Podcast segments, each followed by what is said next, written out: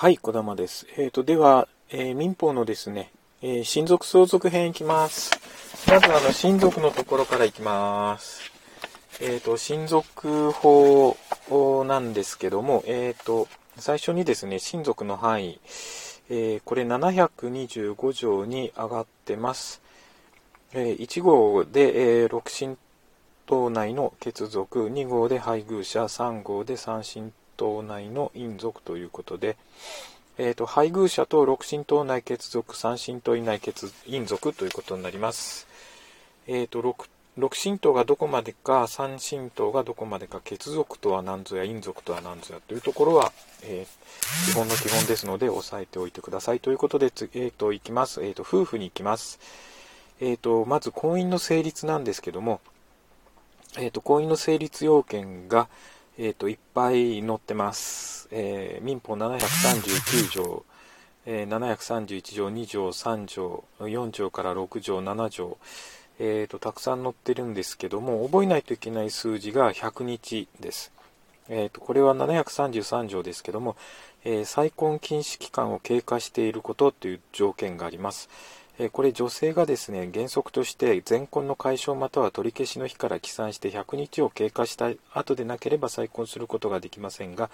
え女性が前婚の解消または取り消しの時に解体していなかった場合、え女が前婚の解消または取り消しの後に出産出産した場合には100日を超えてなくても大丈夫ですということなんですけどもここで出てくる100日、えー、とこの100っていう数字もですねちょっと覚えておいていただければと思います。後にですねあの親子のところで出てくる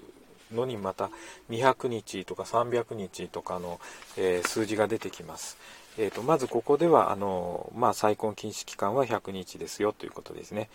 であと、えー気をつけないといけないのが未成年者の婚姻で、えー父母の同意が必要な場合ですね。で父母の一方が同意しない場合は他の一方の同意で足りますと。で父母のない、えー未成年者は同意がいらないということですね、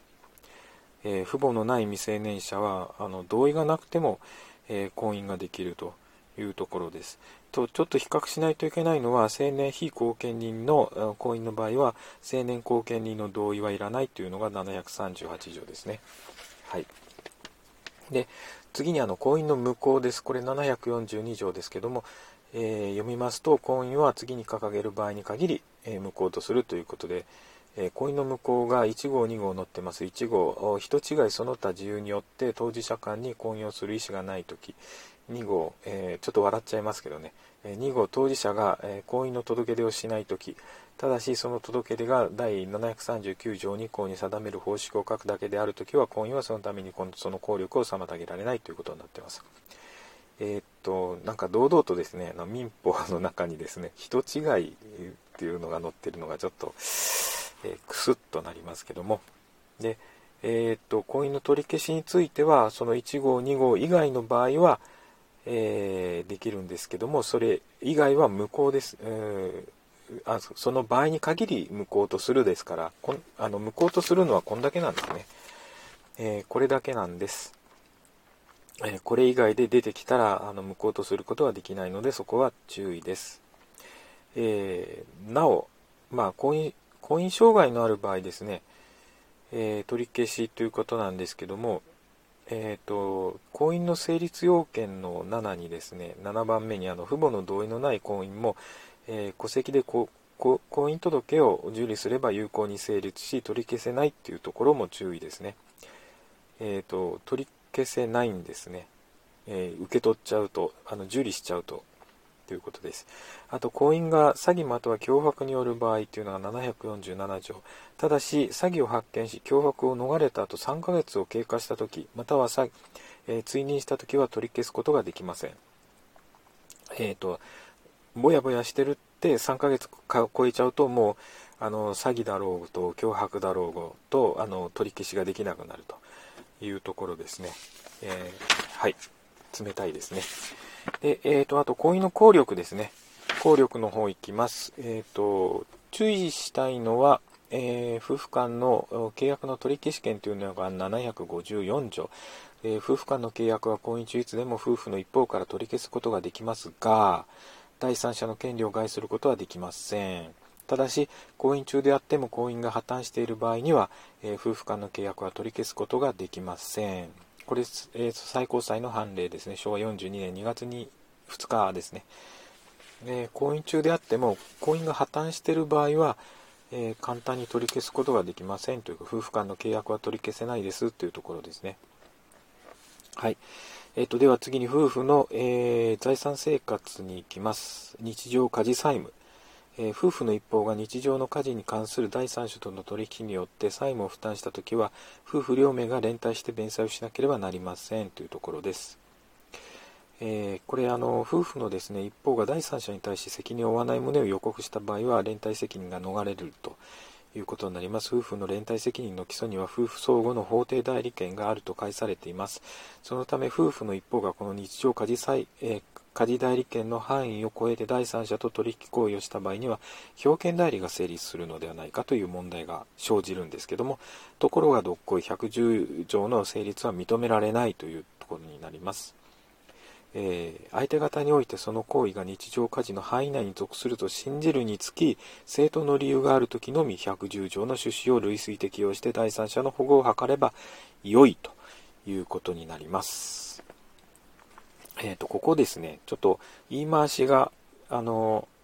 重要なんで、これはあの理解して覚えておく必要があるのかなと思います。えー、基本的にはあの、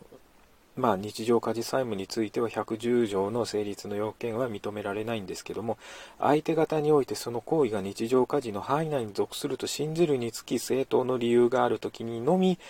えー、表見代理を類推適用して第三者の保護を図ればいいんですよということです。で、あと、夫婦別別産性、別産性、えー、夫婦の一方が婚姻前から持っていた財産及び婚姻中に自分名義で得た財産はそのものの特有、えー、財産となりますと。どちらかの財産の不明の場合は、夫婦の共有と推定されますということで、みなされるわけではなくて推定されます。推定されるということは、えっ、ー、と、反対の意見であの覆ることもあるんですが見な見なされちゃうともうそのものになってしまう。ここがあのちょっと微妙な言い回しですけども違いますのでよろしくと、えー、あと婚姻の解消いきます、えー、婚姻の解消えー、解消については協議離婚とか調停、えー、審判離婚とか裁判離婚とかあるんですけども、えーと770の裁判離婚のところにですね、えーと、要件がありまして不抵抗役員の域3年以上の生死不明回復の見込みのない強度の精神病その他婚姻を継続しがたい重大な自由があることということであのここであの数字が出てくるのは3年以上の生死不明ということで3です3年で、えーと、裁判離婚の要件が満たされるということですね。えっ、と、相続のところにですね、あの行方不明の年数載ってましたけどもそれとは違いますんでね。これはあくまでも裁判離婚する場合の要件になります。3年以上ですね。はい。でその離婚なんですけども離婚の効果としては、えー、将来に向かって消滅するということで訴求項はありません。まあ当然ですよね。であと婚姻によって氏を変更した夫または妻は離婚によって当然に婚姻前の氏に戻りますと。しかし離婚の日から3ヶ月以内に届け出れば、離婚の際に称していた氏を名乗ることができますということで、これ、あの、えっ、ー、と、よくありますよね。離婚とかの亡くなられた場合とかですね、その時氏がどうなるのかっていうのは、えーと、その都度ですね、あの次の親子の場合ですね、あの親子の中にあの、えっ、ー、とえ養子養子縁組がありますんで、その養子縁組にも出てきます。えっ、ー、と、では今日は以上です。